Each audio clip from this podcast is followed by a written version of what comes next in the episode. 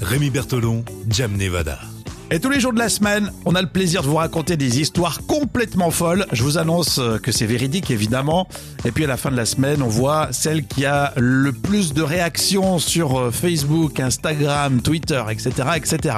Là, on traverse l'Atlantique pour une histoire de lynx. Oui, de lynx, effectivement.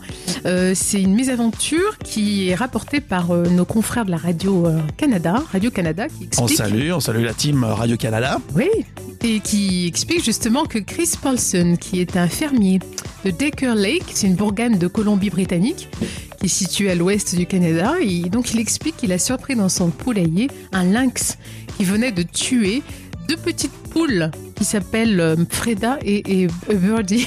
Attends, Oui. on s'a- on s'arrête deux secondes sur toute l'histoire, Jam. Euh, Est-ce qu'on peut parler des prénoms pour les poules Oui, alors t'as Freda et Birdie. Non mais euh, Ouais. qui donne des prénoms aux poules Franchement, s'il y a bien un animal qui ne mérite pas de prénom, Ouais, mais je suis tu sais, désolé pour les poules qui nous écoutent. On, on dit que c'est attachant, hein, il y en a plein qui Ouais, donnent des... tu crois Ah ouais.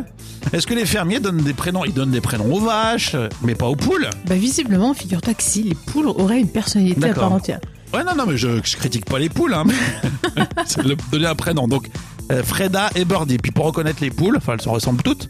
Oui. On va faire de la discrimination de poules, mais euh, Alors ce lynx euh, avait des plumes dans la bouche et il ne voulait pas partir sans poule. Donc il a essayé de, de le sortir de là, mais il était très concentré sur sa proie. Donc après, il l'a- il l'a attrapé comme un chat domestique, euh, le fait avec son chaton en fait.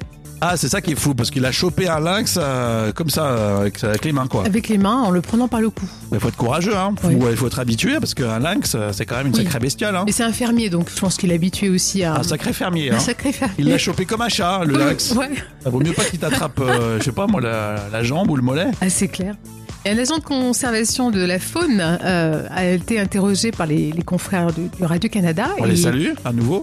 et ils ont dit nous ne recommandons pas de manipuler un lynx à main nue. Donc c'est exactement ce que tu viens de dire. Et c'est Eh vrai. Parce qu'on peut vraiment perdre un bras. hein. C'est très très dangereux de capturer des animaux sauvages. D'accord, merci pour ce conseil, Jam. Et puis, Ne pas, ne pas capturer un lynx.